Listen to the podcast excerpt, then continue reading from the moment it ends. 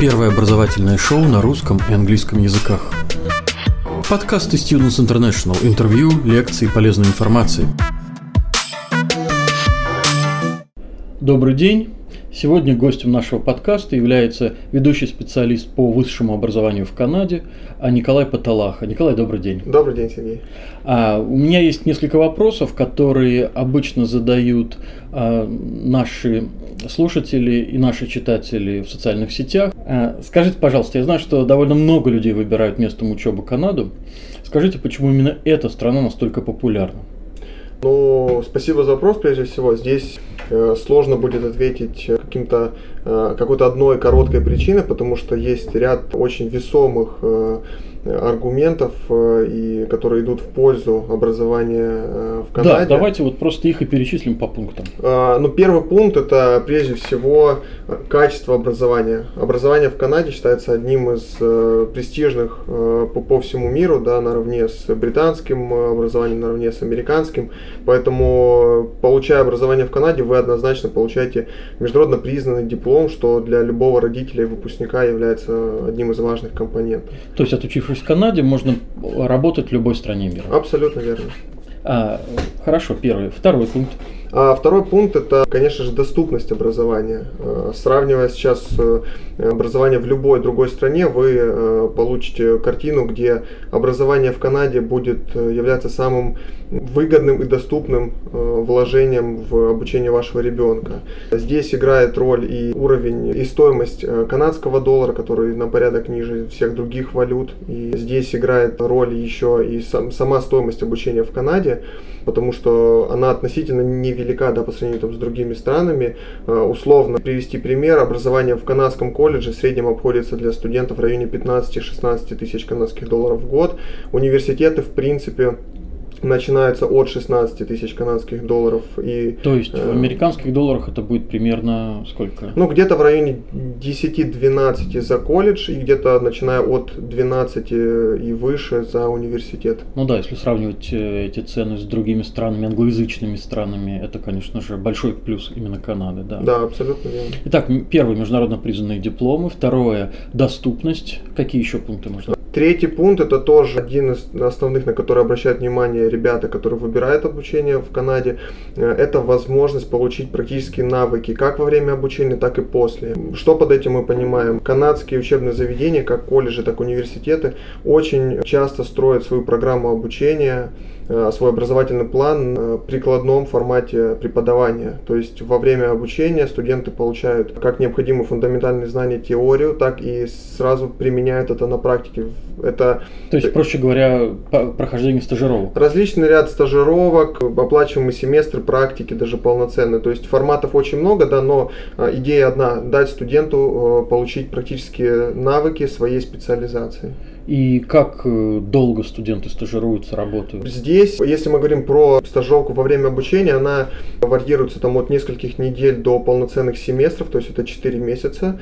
Вот. И таких семестров может быть даже несколько да, в ряде в, во время программы. Это все зависит, конечно же, от э, самой программы, да, и, э, ну, и от колледжа. И от колледжа, да, учебного университета. А стажировки эти оплачиваемые? Ряд, ряд стажировок э, оплачивается. Это, опять же, более глубокая тема, потому что есть несколько видов стажировок, но э, в большинстве случаев, да, стажировки для студентов оплачиваются, потому что они идут на реальное предприятие, где работают э, вместе с сотрудниками определенной компании, угу. где вносят тоже свой вклад и лепту в развитие того или иного дела. Поэтому, конечно же, да, обычно это все поощряется определенной платой от работодателя. А в общении с, с выпускниками различных вузов я встречал такой факт, что стажировки важны, поскольку а, это позволяет студенту получить уже готовую строчку в резюме и, и легче потом устроиться на работу. Так ли это в Канаде? Определенно так. Любой опыт работы, даже если это на волонтерских началах, он определенным образом помогает студенту получить вот те необходимые знания, да, и опыт. Э, Конкретные навыки. Конкретные да. навыки, да, которые э, обязательно пригодятся при поиске уже реального места работы после окончания. Поэтому здесь э, могу дать такой совет, что студентам никогда не не зацикливаться на условно там обязательно оплачиваемой практике. Есть ряд других возможностей, в том числе и волонтерская работа, которая никогда не пройдет мимо да, любого студента. Это действительно очень важно, чтобы студент понимал и потребности работодателя, которые к ним угу. ставятся к студентам, и, э, собственно, какие навыки он должен иметь, сам студент, чтобы быть востребованным у канадского работодателя. Вот. Здесь вот важный момент, по-моему, вы затронули так по касательной важно не зацикливаться на оплачиваемой стажировке. А, я то есть хочу сказать, что лучше пройти бесплатную стажировку в какой-нибудь знаменитой компании, скажем, в Bank of Новоскоте, угу. чем э, оплачиваемую стажировку но в какой-то неизвестной компании. Я прав? А, в какой-то степени да, потому что, конечно, громкие имена обязательно будут привлекать и громких работодателей после.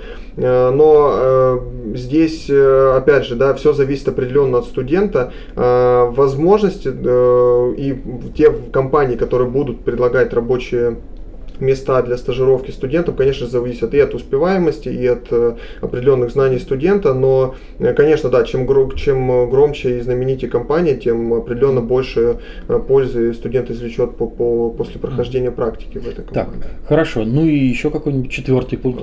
Это, собственно, рабо- те, уже возможность полноценной работы после окончания. Это право дается абсолютно всем студентам, иностранным студентам, которые прошли обучение в государственном государственном либо аккредитованном учебном заведении, э, и э, срок э, рабочей визы да, выпускника он может достигать до трех лет. То есть, опять же, не, не все страны это дают, и Канада здесь особняком стоит, потому что это, наверное, одна из немногих стран, которые воз, такую возможность дают, дают студентам. А право остаться работать есть у студентов, которые оканчивают и государственные, и частные учебные заведения? А, те, э, если заканчиваем государственное учебное заведение, колледж либо университет, то здесь это право получать получаем автоматически. Э, если мы говорим про частный университет, то здесь, э, либо колледж, здесь нужно обязательно проверить э, наличие возможности получить Postgraduate Work Permit на сайте миграционного, на миграционном сайте Канады. Если это учебное заведение в списке есть, значит однозначно вы после окончания получаете право на работу.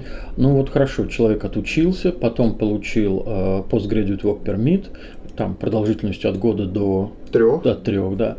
И а что потом? Если человек, например, э, хочет остаться работать в Канаде, не хочет переезжать в другую страну, что ему делать? А, опять же, здесь э, Канада прежде всего да, известна тем, что это э, иммиграционная страна, и э, у них очень четко и налаженно да, работает иммиграционная политика, которая достаточно прозрачна да, по сравнению с другими странами. Есть определенные каналы и программы общефедерального масштаба, да, которые позволяют студентам построить свой определенный план после окончания обучения. Условно, для того, чтобы оставаться в Канаде Э, как можно больше и дольше после окончания обучения. Прежде всего студент э, получает право на работу, затем обычно э, идет трудоустройство. Вот здесь для того, чтобы идти следующий, делать следующий шаг в процессе иммиграции, нужно а, получить местный опыт работы, желательно от года и больше. В этом случае а, студент набирает а, то необходимое количество баллов за работу на территории Канады, за обучение на территории Канады, а, которое позволяет ему дальше получать вид на жительство в стране и, в принципе, э, уже там, через какое-то время становиться даже полноценным э, гражданином Канады. То есть я правильно вас понял, то значит после учебы человек получает право остаться работать, а работает, и дальше по бальной системе он при желании может подавать документы на независимую иммиграцию, либо, если не хочет эмигрировать, просто остаться просто на рабочей визе. Например. На рабочей визе, да, все верно. Mm-hmm. Здесь э, это абсолютно так, и все, еще раз повторю, что это достаточно прозрачно по сравнению с другими угу. странами, то есть тут нет э, на данном этапе никаких вот подводных камней э, с этой точки зрения. А вот по опыту вашей работы в Students International, а в каком возрасте обычно люди едут учиться в Канаду? А, но прежде всего стоит упомянуть, что мы занимаемся не только высшим образованием, у нас э, есть и средняя программа среднего образования, и Э, в последнее время этот сегмент он э, стал, наверное, более э, популярен для студентов из стран СНГ и России в том числе. Поэтому могу сказать, что среднее образование пользуется спросом. Начиная где-то с 9 класса, то есть в возрасте 15-16 лет ребята начинают выезжать на программы обучения, на академические программы обучения. Большинство же студентов из России, конечно, поступает после оконченных 11, 11 классов в России, Э, выбирает программы университета либо колледжа, где получает первое высшее образование, э, чуть, меньше, чуть меньшим спросом пользуются программы поствысшего образования и магистратуры, э, хотя здесь, опять же, мы видим определенную тенденцию, что эти программы Программы поствысшего образования, они тоже пользуются спросом, но Э, ввиду того, что не все э, студенты с легкостью получают визы именно на эту категорию, и э, здесь есть ну, определенные, скажем, ограничения при выдаче студенческих виз угу. на эту категорию программ, все же, да, можно сказать, посложнее, будет, будет это посложнее. Внимание, всего один рекламный ролик. Хотите получить высшее образование за рубежом? Университеты и колледжи Великобритании, Канады, США, Австралии, Ирландии и многих других стран ждут вас. Образовательное агентство Students International поможет вам выбрать программу, получить зачисление в университет и оформить студенческую визу. Наш сайт www.studinter.ru Запомнили? studinter.ru Хотя, мне кажется, логичнее людям, у которых, ну, скажем, не так много денег на то, чтобы инвестировать в образование, поехать учиться именно на программу поствысшего образования. Ведь смотрите, э, после школы нужно учиться там 2, 3, а то и 4 года, если речь идет о бакалавриате, а после вуза всего лишь один год, чтобы получить там постградиат диплома, например, угу. да. Вот, то есть это дешевле, это быстрее. То есть сложность только в том, что канадцы не с охотой с небольшой охотой дают визы взрослым людям? Здесь э, вопрос, наверное, стоит правильно, но его можно по-разному трактовать, потому что, э, в принципе, да, любое заявление на канадскую визу это достаточно сложный процесс. Опять же, мы для этого и работаем, чтобы студентам помогать и э, готовить их файл. И... Ну, я понимаю, я не, я не хочу спрашивать ваши какие-то секреты угу. работы, но вот просто посоветуйте, до а... какого возраста реалистично получить студенческую визу на, на программу Postgraduate? Ну, вероятнее всего, что это возраст где-то будет ограничиваться 27-28 годами. После этого есть определенные уже опасения, что визовый офицер не, не, не так э, э сильно Лояльный поверит вашим, будет, да, да? По, по вашим намерениям учиться и увидит вас того студента, который действительно будет учиться в Канаде. А если взять, например, программу MBA, ведь на MBA едут и в 30, и в 40 лет. Да, программа MBA это программа это магистратура, да? конечно, здесь определенно уже возраст играет роли не будет, потому что на эту программу и э, опыт работы требуется на руководящих должностях, и, конечно же, здесь возрастной порог будет несколько Другие выше. требования, да, я да. думаю, да. Хорошо. Вы вот часто говорите в колледже, либо в университете, в университете, либо в колледже. А как-то вот попроще скажите основные отличия между этими двумя типами учебных заведений. Э, опять же, э, это такой вопрос, к которому нужно подходить индивидуально, э, но если говорить о в общем, да. в, в общем и целом, то программы университета всегда ограничиваются такими программами, как бакалавриат и магистратура колледжи предлагают э, прежде всего программу первого высшего образования, э, которая делится на такие э, варианты, как дипломная программа, которая длится 2 года, повышенный диплом, который длится 3 года, и степень бакалавра, которая есть 4 года. То есть можно не сразу идти на бакалавриат, а пройти все эти ступеньки, да? Вот, да? И в любую ступень можно закончить. Да, например, я закончил диплом и до бакалавриата не стал учиться. Так возможно? Да, так возможно. Опять же, это вот особенность колледжа, это система образования в Канаде так построена, что позволяет студентам учиться, условно, не, не обязанных вот 4 года, да, не установленных установленных на программе бакалавриата, а можно закончить, скажем, сокращенную программу обучения, получить диплом за два либо три года и, соответственно, те же самые права, как и любой студент, который заканчивает бакалаврскую А программу. колледж всегда дешевле университета, да? Обычно колледж э, дешевле, да, в силу того, что это, э, ну, скажем, образование, которое не, не является более таким фундаментальным, это все-таки урезанная программа, это э, профильная программа с определенной специализацией, Поэтому несколько, да, эти Но программы... тем не менее это высшее Это высшее образование, да. Дипломные программы в колледже являются высшим образованием. Единственное отличие между, скажем, бакалаврской программой, которая также есть в колледже, да, это наличие научной степени. То есть бакалавриат это научная степень, которая определенный, да, тоже внесет в себе нагрузку, и студенты, да, выпускаются с более глубокими знаниями в той сфере, которую они изучают. Дипломная программа это все-таки несколько более узкоспециализированная, но, опять же, ряд преимуществ в этом образовании есть, потому что все-таки студенты уделяют более точечное внимание тому, той специализации, которая выбирается ими. А вот по вашему опыту, статистике, куда люди с большей охотой идут учиться, в колледже или в университеты? Здесь... Ну, примерно в процентах, может быть, прикинете в, в университеты в основном поступают ребята, которые хотят э, заниматься такими э, научными э, направлениями, условно связанные там и с э, околомедицинской сферой, э, связанные с какими-то политическими науками и так далее. То есть э, все направления, которые более-менее э, связаны с наукой. Э, а инженерия сюда относится? Инженерия однозначно сюда относится, но инжен, даже инженерные специальные есть в колледже. Я про бакалаврскую программу, вот и про университеты, здесь э, все-таки это больше, ну, это основные, это основная фундаментальная программа, которая дает очень большой объем знаний э, и определенно связана с наукой. Поэтому те, кто хотят вот получить образование там на несколько лет себе вперед и условно там не, не думать о том, что нужно там когда-то на каком-то этапе доучиваться, uh-huh. бакалаврская программа это очень э, подходящая опция э, для студента. Те же, кто хотят несколько э, сократить свои сроки обучения, да, условно там после среднеспециального образования идут с хорошим багажом уже знаний из российского колледжа.